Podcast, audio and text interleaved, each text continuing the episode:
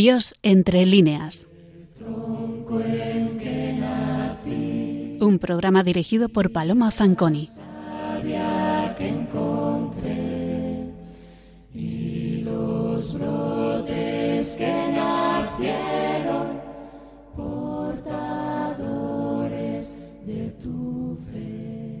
Buenas noches, queridos oyentes de Radio María. Abordamos hoy en Dios entre líneas a otro de nuestros grandes del siglo de oro, Fray Luis de Granada, que unánimemente es considerado por la crítica de todos los tiempos uno de los mejores prosistas de la lengua castellana. Volvemos al siglo de oro. La biografía de este escritor abarca todo el siglo XVI, prácticamente, pues nace en 1504, el mismo año en que muere la reina Isabel la Católica, y muere en 1588. Siglo XVI, siglo convulso en el terreno religioso y dogmático en Europa, que supuso ni más ni menos que la reforma protestante y la contundente respuesta del Concilio de Trento, de cuyo magisterio seguimos bebiendo hoy en día. Luis de Sarriá, así se llamaba nuestro escritor, Fray Luis de Granada después, nace en Granada, pero sus padres procedían de Galicia. La estancia de sus progenitores en la capital andaluza se debe a la política de repoblación de las zonas reconquistadas por parte de cristianos viejos que impulsaron los reyes católicos. Su padre muere siendo él un niño de cinco años y su madre vive de limosna. Luis aprende las primeras letras en el Colegio de la Doctrina Cristiana que fundará el obispo Hernando de Talavera. Ya hablamos, en el programa dedicado a López de Úbeda, del talante de estos colegios que se centraban en la formación de los niños más desfavorecidos económicamente. Contratado como paje por el conde de Tendilla, se crió con sus hijos, de modo que recibió con ellos una excelente formación religiosa y humanística. En 1524, es decir, con 20 años, toma el hábito dominico en el convento de Santa Cruz la Real, fundado poco tiempo después de la conquista de la ciudad de Granada. Al año siguiente, profesa y se dedica unos cuatro años a los estudios de filosofía y teología pasando en 1529 a Valladolid para formarse en uno de los más prestigiosos centros de estudios de los dominicos en España, el Colegio de San Gregorio. Jura los estatutos del colegio y, según era costumbre, deja su apellido original y desde entonces se le conoce como Fray Luis de Granada. De ahí, a pesar de sus expresos deseos de ir a evangelizar a las Américas, lo destinaron a una empresa de tierra adentro, a restaurar el maltrecho y abandonado convento de Escalaceli en las estribaciones meridionales de la Sierra de Córdoba. En ese sitio y en ese destino iba a trabajar Fray Luis 12 años, de 1534 a 1545, los más luminosos y serenos de su vida. Restauró el convento y se destapó como predicador. Scalaceli era, desde su fundación en 1423, casa de oración, de estudio y de predicación. San Juan de Ávila, el apóstol de Andalucía, a quien el obispo de Córdoba, Fray Juan Álvarez de Toledo, incardinó a la diócesis, gustaba de ir a rezar las horas litúrgicas con Fray Luis. Posteriormente lo destinaron a Badajoz, y como Badajoz estaba cerca de Évora y no había vallas en la frontera, la fama del predicador llegó a oídos del arzobispo de la vecina ciudad lusa, que era nada menos que el cardenal y príncipe, y después fue rey, don Enrique, que se prendó de sus sermones. Y Fray Luis consiguió que la orden lo transfiliase a la provincia de Portugal con residencia en el convento de Évora. A fines, pues, de 1550 o principios de 1551, pasó Fray Luis al convento de Évora, y como el cardenal no sólo regía la archidiócesis de Évora, sino también se ocupaba en asuntos de gobierno, repartía su tiempo y viajaba con frecuencia a Lisboa, se llevaba a Fray Luis como confesor, consejero, predicador y amigo. En la corte portuguesa, la reina era Catalina de Austria, hermana de Carlos V. También ella eligió a Fray Luis como confesor. En definitiva, nuestro autor residirá prácticamente el resto de su vida en Santo Domingo de Lisboa, y para premiarlo y tenerlo más seguro, la reina y su cuñado, el cardenal, presionaron para que los dominicos portugueses eligiesen provincial a Fray Luis de Granada. Será en estos momentos cuando se publica su primera obra importante, la titulada Libro de la Oración y Meditación, en 1554. Y dos años después, en Lisboa, en dos tomos, La Guía de Pecadores, otro de sus libros fundamentales. En esta línea, unos años más tarde, su Compendio de la Doctrina Cristiana. En 1553 regresa a Valladolid en el intento de ayudar a su amigo Bartolomé de Carranza, arzobispo de Toledo, cuyo catecismo, publicado ya, estaba siendo investigado por la Inquisición. Pero Carranza es encarcelado y la guía de pecadores de Fray Luis aparece en el índice de libros prohibidos, error que eh, se subsana poco tiempo después, cuando fuera aprobada esta obra ni más ni menos que por el mismísimo Concilio de Trento. Esta situación eh, es mm, explicable por las numerosas propuestas de reformas de la Iglesia que florecieron en la época, unas con mayor éxito que otras, y que provocaba que los inquisidores inspeccionaran minuciosamente las obras publicadas por temor a que cuajaran teorías heréticas y que estas teorías heréticas, hasta que se celebró el concilio, no quedaron nítidamente esclarecidas. Y ahí quedaron ya clarificadas eh, todas las eh, bases doctrinales y todos los presupuestos doctrinales de la Iglesia Católica. Cuando regresa a tierras portuguesas, publica nuestro autor diversas obras, entre ellas, por ejemplo, el Memorial de la Vida Cristiana, en dos tomos. Asentado en Portugal, su prestigio va increciendo. Incluso el Papa Pío V pide su colaboración para resolver algunos problemas de tipo político, como por ejemplo el matrimonio del joven rey don Sebastián. Su fama como predicador excelso es inmensa. Llega a predicar en Lisboa para Felipe II, cuando tras la batalla de Calzalquivir el monarca español pasa a ocupar también el trono portugués. Y así llegamos a 1583, fecha en la que aparece en letras de molde su fundamental obra, Introducción al símbolo de la fe, en cuatro tomos. En 1588, el eh, embuste de la monja de Lisboa, Sor María Visitación, priora del monasterio de la Anunciada, es descubierto. Ella finge desde hace años tener estigmas. Para Fray Luis, que la creyó siempre y que había contribuido decisivamente a difundir su fama en España y en Europa, incluso redactando su biografía, fue un golpe muy duro. Y como consecuencia de ello publica un, una obra titulada Sermón en que se da aviso que en las caídas públicas de algunas personas ni se pierda el crédito de la virtud de los buenos, ni se use ni entibie el buen propósito de los flacos. Sermón que es probablemente la, pieza más valiosa de su brillante oratoria. Ese mismo año y en el mismo mes de diciembre muere en Lisboa. Son muchísimas las ediciones eh, de la obra de Fray Luis. A fecha de hoy se eleva la cifra en más de 6.500. Tuvo grandísimos, y ha tenido siempre grandísimos y excelsos lectores.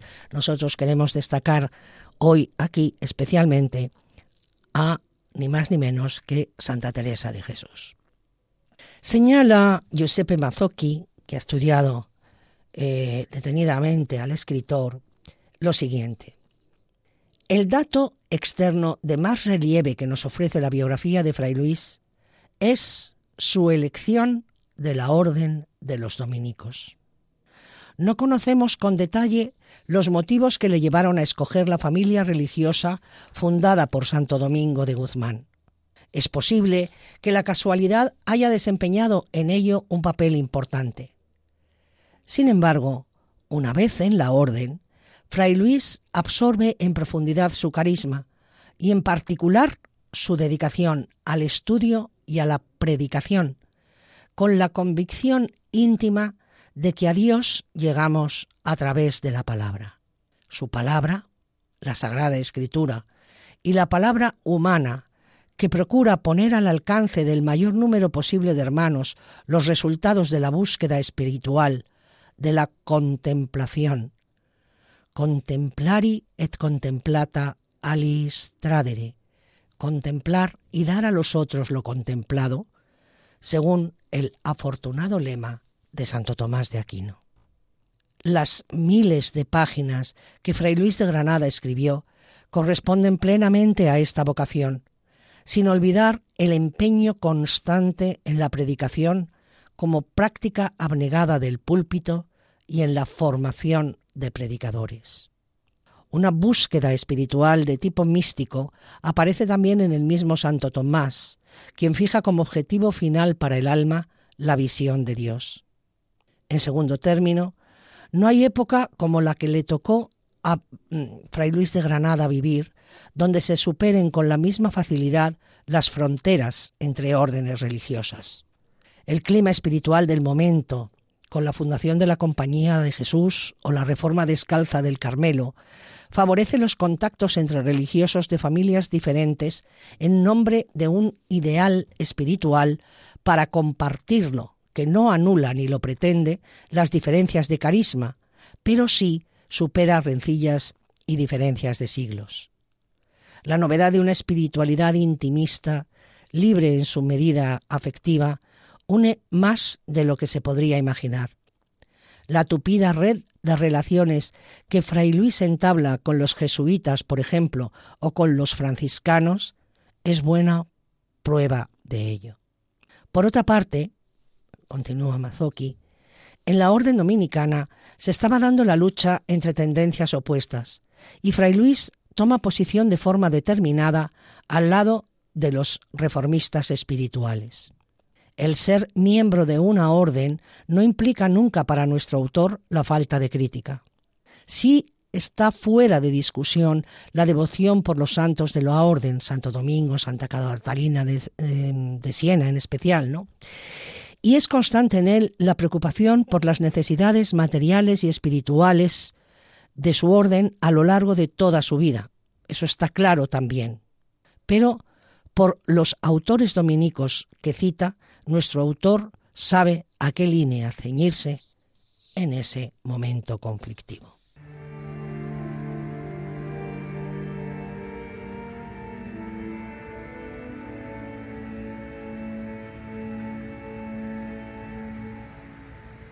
grace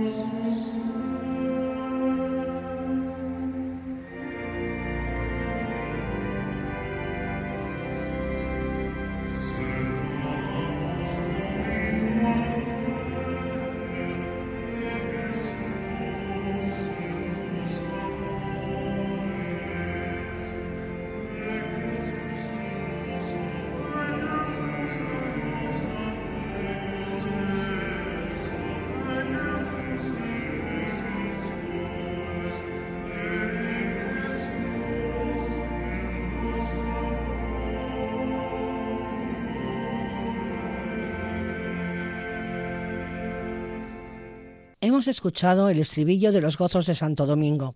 Están ustedes sintonizando Radio María, el programa Dios entre líneas que hoy estamos dedicando al dominico español Fray Luis de Granada. Les habla Paloma Fanconi. Vista esta breve semblanza biográfica y personal del gran dominico, nos centraremos el resto del programa en su obra más significativa, sin desdeñar otras de notable consideración que relegamos, es posible, a otros momentos. Y esta obra no es otra que la introducción al símbolo de la fe. Aparece en Salamanca en 1583, dedicada al inquisidor general Gaspar de Quiroga. Esta dedicatoria, señala Balcells, no es meramente protocolaria, sino que responde a los propósitos y contenido de la obra. Con ella, el fraile se sumaba al combate en defensa de la ortodoxia católica, apremiado por la necesidad de los tiempos heréticos que corrían, y lo hacía mediante un escrito acerca de los fundamentos de la fe. En esta obra hace el autor una afirmación ideológica positiva. Renuncia a la polémica y al ataque contra desviaciones y herejías. Lo que hace nuestro autor es explicar el credo ortodoxo y silenciar la posición de aquellos argumentos que la Inquisición tenía por erróneos, de manera que se niega a mencionar ninguna tendencia ni autor herético de su tiempo. En este sentido, es significativo el comienzo de la dedicatoria del libro. Eh, recuerden ustedes que cuando hablamos eh, de autores del siglo de oro siempre les insistimos mucho en que estos preliminares son importantísimos porque nos dan eh, muchas pistas y, a veces no son pistas, sino declaraciones expresas de la intencionalidad del escritor y las vierte ahí, en los preliminares. Hoy en día no estamos acostumbrados ya a, este, este tipo de escritos, ¿no? Pero en el siglo de oro son fundamentales. En varias ocasiones se las hemos eh, leído porque, porque nos esclarecen mucho las obras publicadas después. Pues bien, en la dedicatoria leemos lo siguiente. Algunas personas virtuosas me han pedido por veces, ilustrísimo y reverendísimo Señor, escribiese un catecismo que declarase los artículos de nuestra Santa Fe Católica con todo lo demás que contiene la doctrina cristiana, la cual todo fiel cristiano es obligado a saber. Mas considerando yo que otros mejores ingenios han tomado esto a cargo, no me pareció que debía gastar tiempo en escribir lo que estaba ya por otros también escrito. Solamente me pareció añadir a los catecismos ya hechos una introducción algo copiosa para que mejor se entendiesen y afectuosamente se sintiesen los principales misterios de nuestra fe, que son la obra de la creación del mundo y la redención del género humano, que son la principal parte del catecismo y el fundamento sobre toda la doctrina cristiana. Porque así como el cielo se mueve sobre los dos puntos o polos que llaman del mundo, así esta celestial doctrina se funda en esas dos tan principales obras de Dios, pues de aquí procede lo demás. Y a vueltas de esto se declaran también otros principales misterios que pertenecen a esta doctrina. Y porque el conocimiento de estos misterios ha de ser por fe, lo cual denota la primera palabra del símbolo, que es creo, parecióme sería justo tratar de las excelencias de nuestra santísima fe y religión, para que por aquí vean los profesores de ella, bueno, claro, aquí profesores es los que profesamos esta fe, no los que enseñan la fe, ¿eh? los que la profesamos. Bien, los grandes tesoros y riquezas que en ella están encerradas. Y den gracias al Señor que los hizo participantes de este grande bien. De estas excelencias se trata en la segunda parte de este libro, y de la obra de la creación del mundo en esta primera, y de la redención del género humano, que es obra más divina en la tercera y cuarta, que son las postreras. Y aunque esta doctrina en todo tiempo fuera necesaria, pues nos manda el apóstol San Pedro que estemos aparejados para dar razón de la fe que profesamos, pero en este tiempo parece ser esto más necesario, donde la fe católica y la navecica de San Pedro ha padecido tantas tempestades cuantas todo el mundo conoce y llora. Pues como les he dicho antes de empezar a leer la dedicatoria, eh, estas palabras son toda una declaración de intenciones, ¿no? Que queremos esclarecer un poco. En primer lugar, la palabra símbolo, presente en el título de la obra misma. La utiliza el autor en un sentido distinto al que comúnmente le damos hoy día. Señala Sebastián de Covarrubias, autor, como saben ustedes, del Tesoro de la Lengua Castellana Española, primer diccionario español-español, publicado en 1611, en la entrada de la palabra símbolo, señala lo siguiente Covarrubias. La señal que da un soldado a otro para diferenciarse del enemigo se dice símbolo, y para esto van los capitanes cada tarde a tomar nombre a la tienda del general, siendo en tierra y en el mar a la galera capitana. Con esta similitud se llamó el credo de los apóstoles símbolo, que fue una cifra de lo que debemos tener y creer los fieles, con que nos distinguimos de los pseudocristianos y judíos, que en aquella era enseñaban errores, pervertían y engañaban a los simples. Por otra parte, cifra es, eh, como saben ustedes, la abreviatura de algo. Así pues, el símbolo o credo de los apóstoles es un escueto resumen de lo que debemos creer. Por tanto, desde su mismo título, y lo explica en la dedicatoria que acabamos de leerles en parte, lo que pretende Fray Luis de Granada en esta obra es introducir al creyente en el credo, que en su primera parte afirma la creación, creo en Dios Padre, creador de cielo y tierra, y en su segunda parte en la redención, creo en Jesucristo, nuestro Señor, etcétera, etcétera, que es el agente de la misma. Veamos la estructura. La obra se divide en cinco partes. La primera, que tradicionalmente se ha juzgado como la más notable, es el libro sobre la creación. La segunda trata de lo que él llama las excelencias de la religión cristiana. La tercera y cuarta parte versan sobre la redención, pero de manera distinta, porque la tercera tiene eh, tres tratados. En el primero se explican 20 frutos del árbol de la cruz. En el segundo se habla sobre las figuras que en los tiempos antiguos representaron la venida y el misterio de Cristo, como son Eva, Abel, Noé, Abraham, Jacob, José, Jonás, Sansón, etc. Y el tercer tratado son cuatro diálogos entre un maestro y un discípulo sobre la encarnación y muerte del Redentor.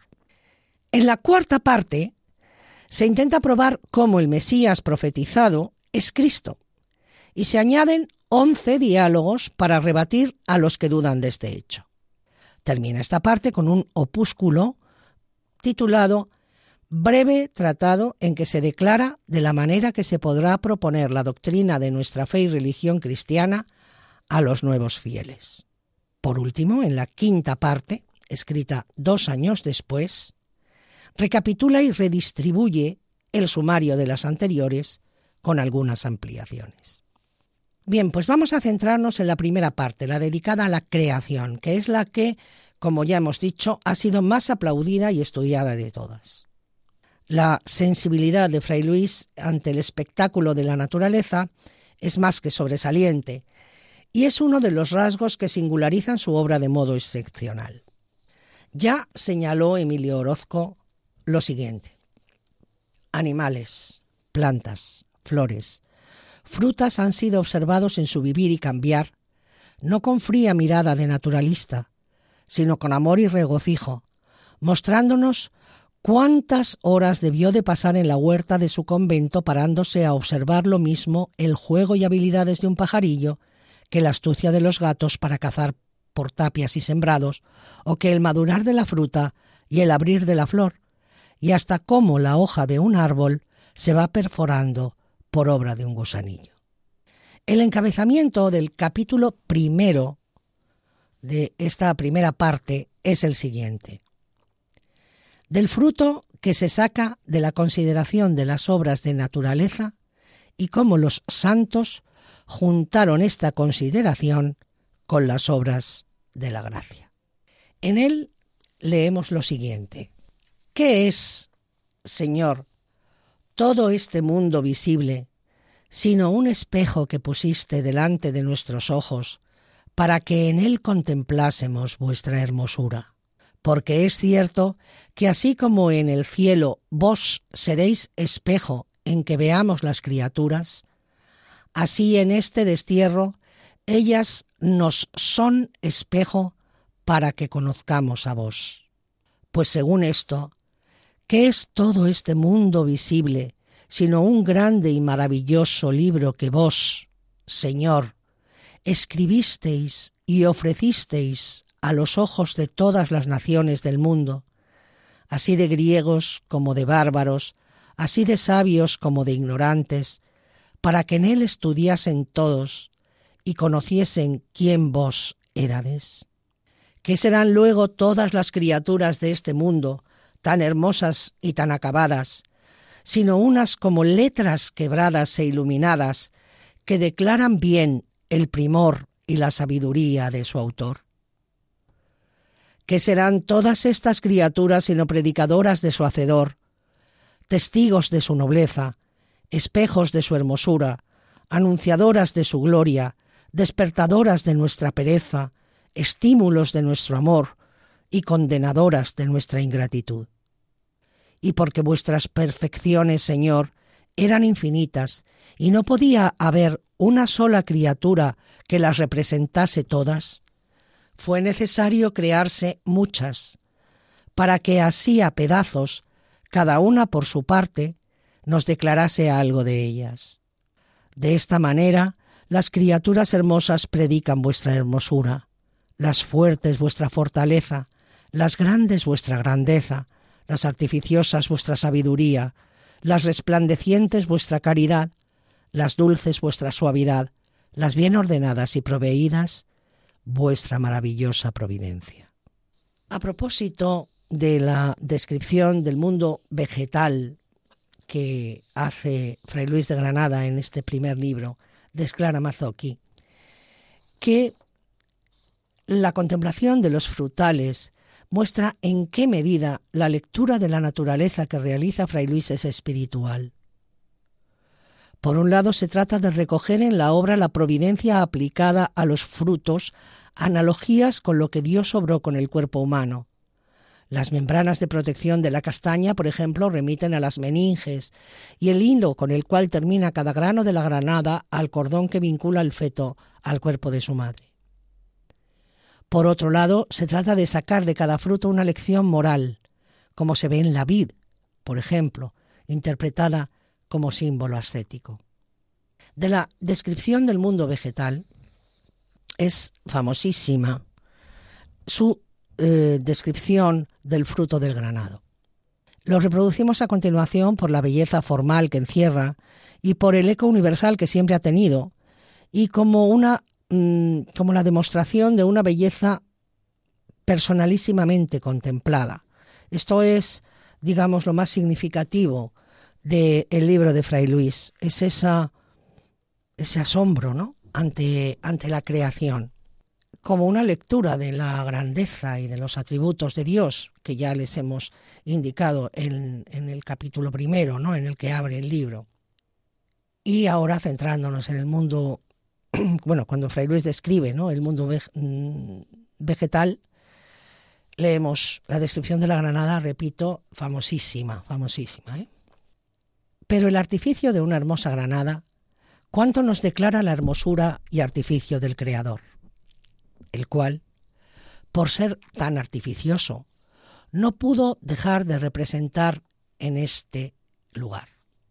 Pues primeramente él la vistió por de fuera con una ropa hecha a su medida que la cerca toda y la defiende de la destemplanza de los soles y aires, la cual por de fuera es algo tiesa y dura, mas por dentro más blanda, porque no exaspere el fruto que en ella se encierra, que es muy tierno.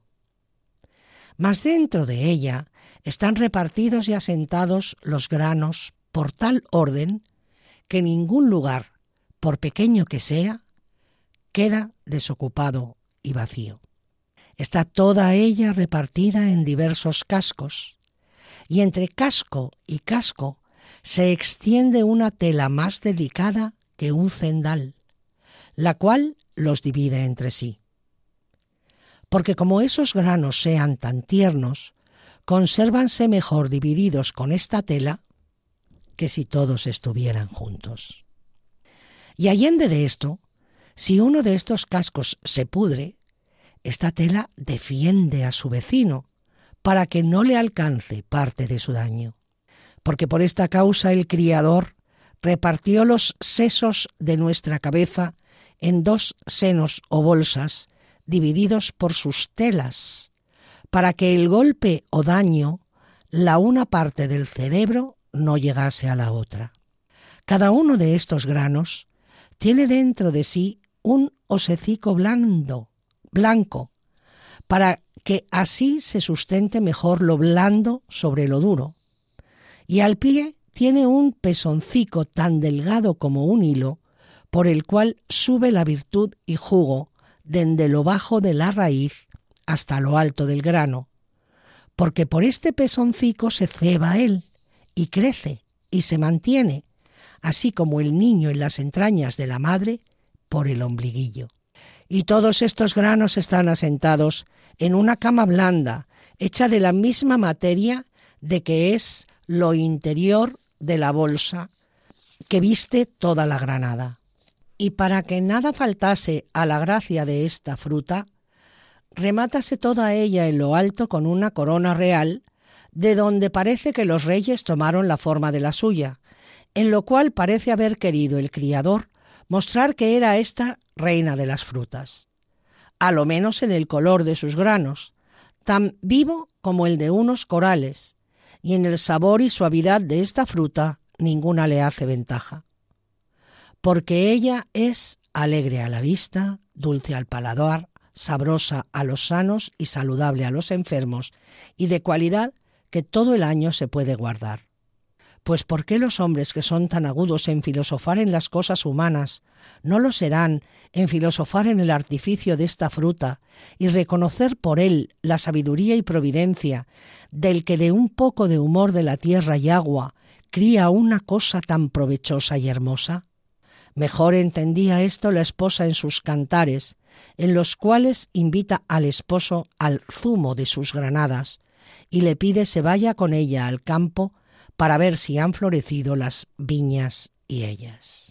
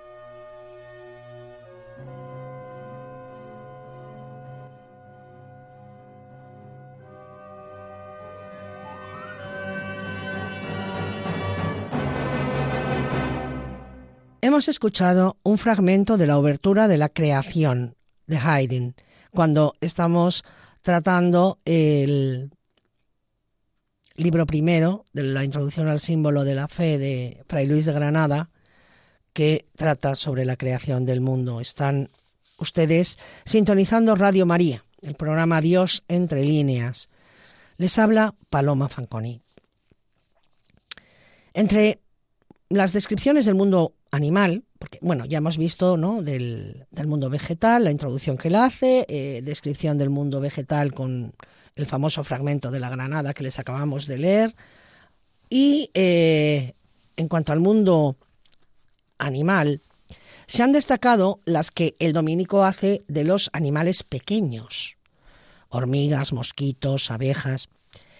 Señala Mazoki al anotar el capítulo dedicado a las propiedades de los animales lo siguiente.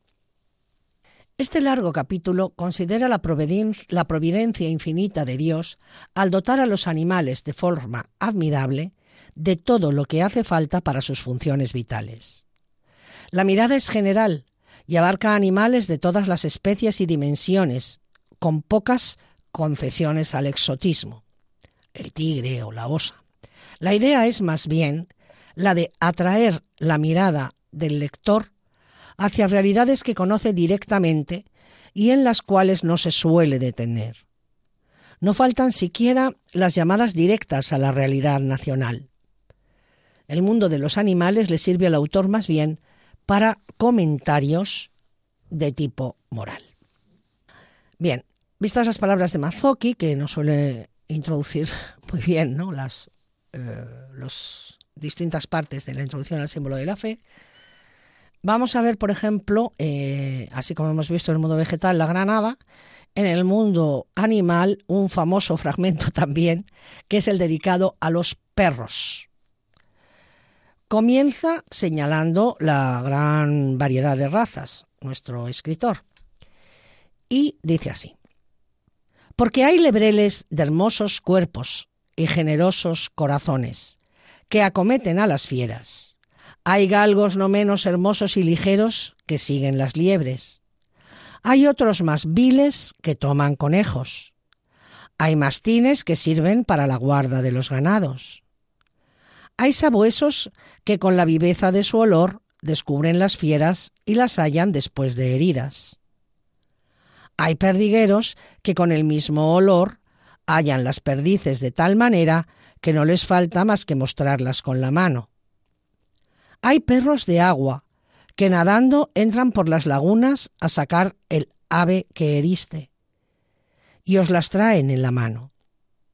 Pues todas estas especies de animales formó el criador con estas habilidades para ayuda del mantenimiento de los hombres, de más de las aves de rapiña que también les sirven para esto. Mas, ya que la necesidad del mantenimiento nos obligó a tratar de los canes, añadiré aquí otra cosa, la cual servirá no para todos, sino para solo aquellos que anhelan a la perfección de la vida cristiana la cual vi representada tan al propio en un rebel, lebrel, que no había más que saber ni que desear. Porque en él vi estas tres cosas que diré. La primera, que nunca jamás por jamás se apartaba de la compañía de su Señor. La segunda, que cuando alguna vez el Señor mandaba a alguno de sus criados que lo apartasen de él, gruñía y aullaba y si lo tomaban en brazos para apartarlo, perneaba con pies y manos defendiéndose de quien esto hacía. La tercera cosa que vi fue que caminando este señor por el mes de agosto, andadas ya tres leguas antes de comer, iba el lebrel jadeando de sed. Mandó entonces el señor a un mozo de espuelas que lo llevase por fuerza a una venta que estaba cerca y le diese de beber. Yo estaba presente y vi que a cada dos tragos de agua que bebía, volvía los ojos al camino para ver si el Señor aparecía. De modo que aun bebiendo, no estaba todo donde estaba, porque el corazón y los ojos y el deseo estaba con su amo. mas en el punto que lo vio asomar, sin acabar de beber y sin poder ser detenido en un punto, salta y corre para acompañar a su Señor. Mucho había que filosofar sobre esto, porque el Criador no sólo formó los animales para servicio de nuestros cuerpos, sino también para maestros y ejemplos de nuestra vida, como es la castidad en la tórtola, la simplicidad de la paloma, la piedad de los hijos de la cigüeña para con sus padres viejos y otras cosas tales. Mas volviendo a nuestro propósito, si el amador de la perfección tuviese para su criador estas tres cosas que este animal tan agradecido tenía para con el Señor que le daba de comer por su mano, habrá llegado a la cumbre de la perfección, entre las cuales la primera es que nunca se aparte de él, sino que todo el tiempo, cuanto humanamente le sea posible, ande siempre en la presencia de él, de modo que ni jamás lo pierda de vista, ni pierda la unión actual de su espíritu con él, haciendo a su modo en la tierra lo que hacen los ángeles en el cielo, que es estar siempre actualmente amando y reverenciando y adorando y alabando aquella soberana majestad. Si esto hiciere, habrá llegado a la última perfección y felicidad de la vida cristiana. Esta es pues la primera obra de perfección que nos enseña aquel animal que nunca se apartaba de su Señor. La segunda es que como este animal sentía el tanto el apartamiento de él, Así el amador de la perfección sienta mucho todo aquello que lo aparta de esta felicísima unión con Dios.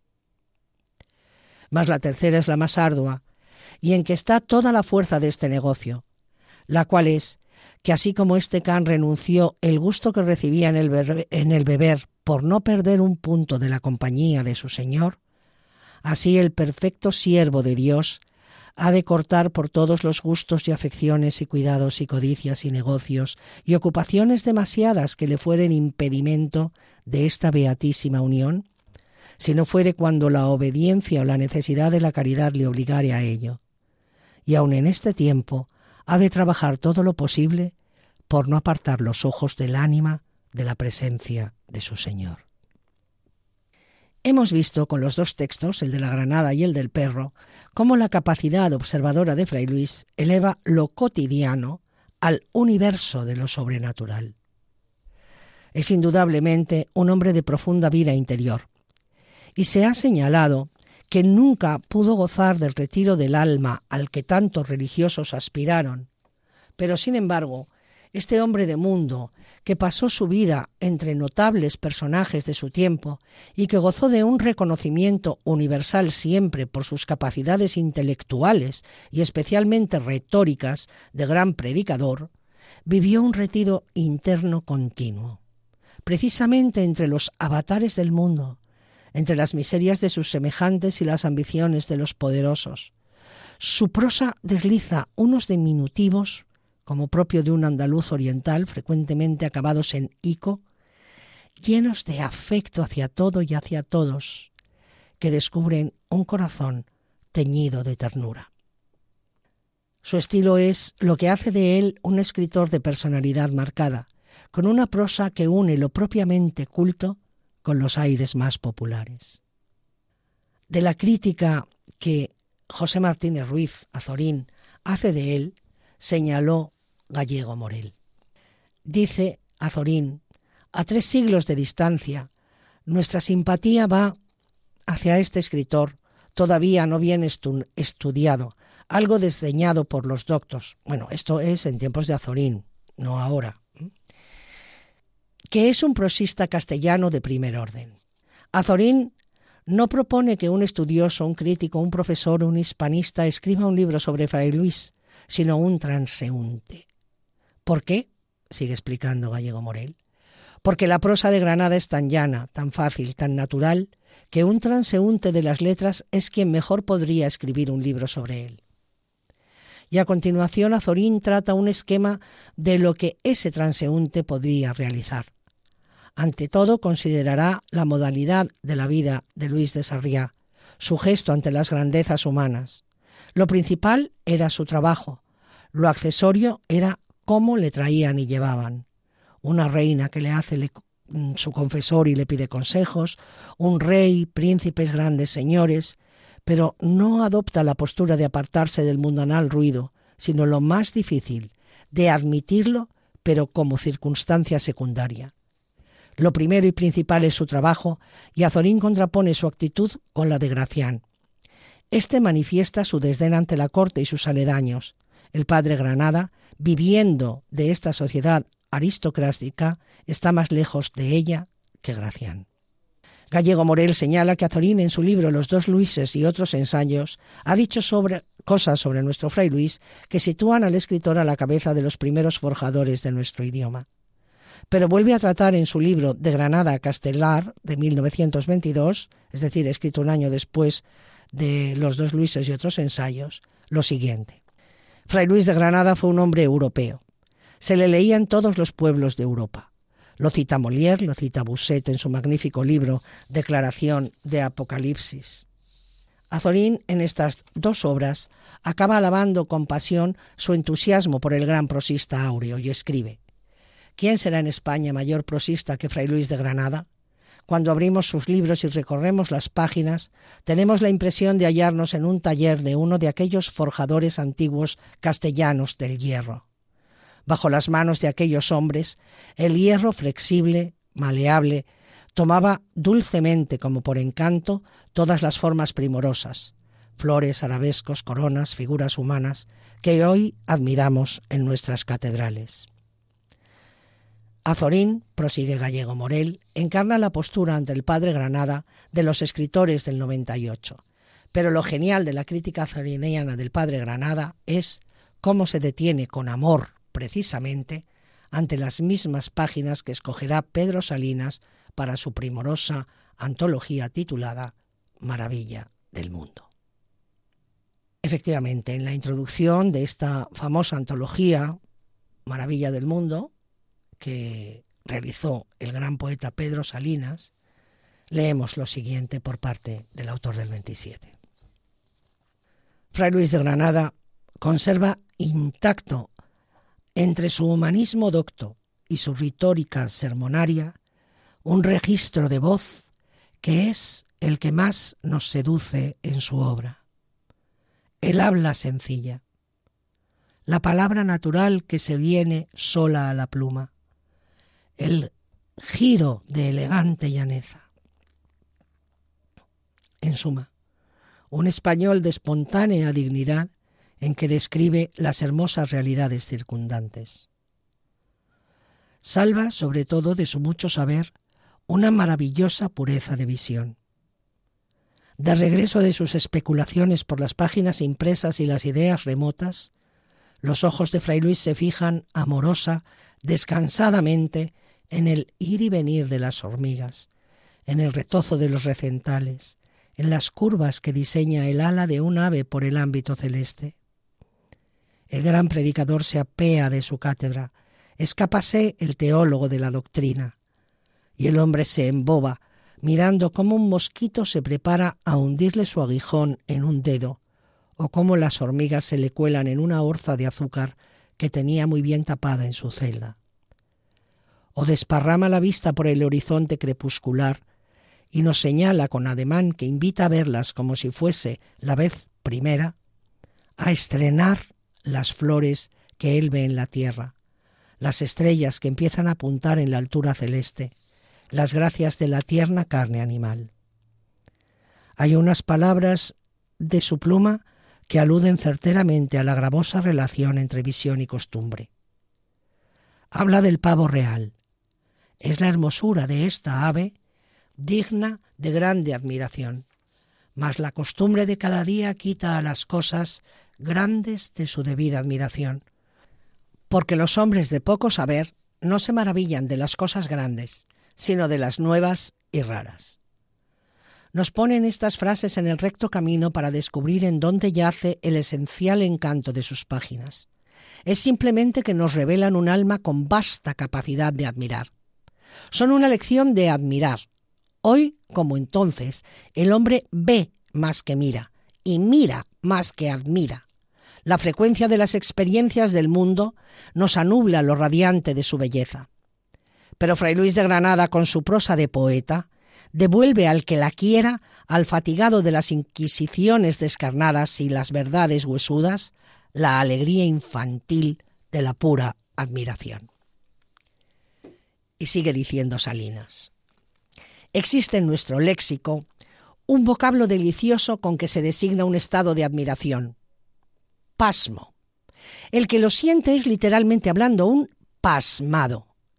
Desde niños se nos prende a esta palabra en el repertorio de las valoraciones inconscientes un cierto matiz desdeñoso y diminutivo, porque el pasmado, al pasmado, se le opone en la concepción utilitaria del vivir el listo.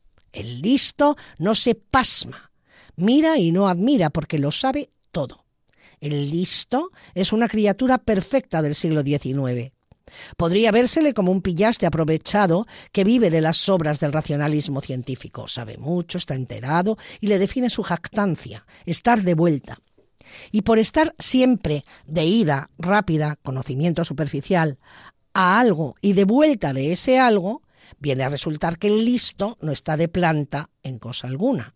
Y es a modo de correveidile y averiguarlo todo, que se pasa la vida escrutando con la mirada o el microscopio en los misterios para no creerlos, para no caer en el pasmo y no ser un pasmado. Su afán de precisión cognoscitiva le embota los filos de la admiración, y con ello le despoja de uno de los goces más auténticos y hondos del mundo. Complacerse en contemplar pasmadamente las cosas o los seres, segregar esa fuerza de generosidad vital que es la admiración. Fray Luis de Granada, con ser profesionalmente un estudioso, un listo, supo liberarse de esa misma listeza, regresar al pasmo en algunos momentos supremos o poéticos de su obra literaria. Se merece puesto en la fila de entusiasmados en la admiración, que va de Francisco, el gran santo, a Walt Whitman, el gran laico. Sus páginas, no obstante estar escritas en prosa, son un pequeño poema de la creación. En ellas el mundo, su realidad, es poesía. El impulso religioso le lleva a realizar en sus delineaciones del espectáculo de la naturaleza una verdadera poesía. De lo cósmico en todas sus dimensiones, del cielo y de la golondrina que le surca, del mar y de los peces que le cruzan. Su técnica es a veces simplemente numerativa.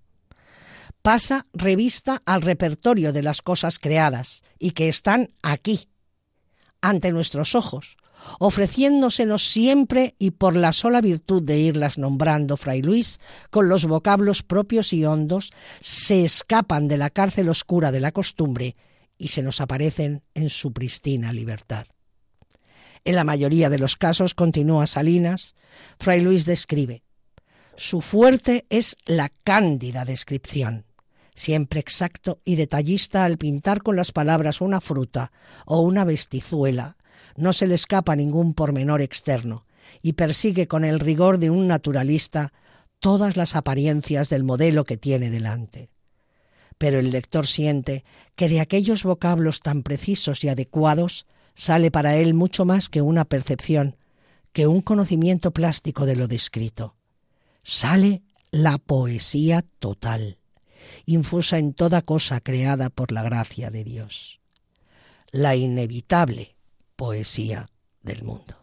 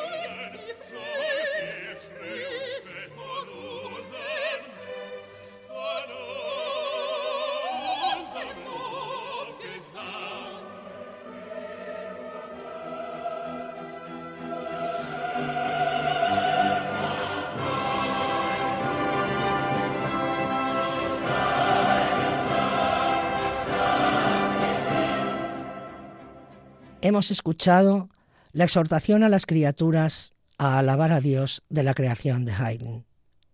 Han sintonizado ustedes Radio María, el programa Dios entre líneas, que hoy hemos dedicado a la primera parte de la introducción del símbolo de la fe de Fray Luis de Granada, centrada en la afirmación del credo, creador del cielo y de la tierra. Si quieren ponerse en contacto con nosotros, pueden escribirnos un correo electrónico a la dirección diosentrelíneas@radiomaria.es. En breve tendrán a su disposición en nuestra página web el podcast con el contenido del programa. Les agradecemos que hayan elegido nuestra emisora para pasar este rato de la noche con nosotros y deseamos que las palabras de este insigne dominico hayan podido ayudarles para valorar más y mejor el milagro de la creación y admirarnos ante la grandeza de su Creador no se vayan. Les dejamos con nuestros informativos. Nosotros volveremos, si Dios quiere, en cuatro semanas, en plenas flechas navideñas, para adentrarnos también a través de las líneas de la literatura en el milagro y misterio del nacimiento del Verbo Divino. Se despide de ustedes Paloma Fanconi.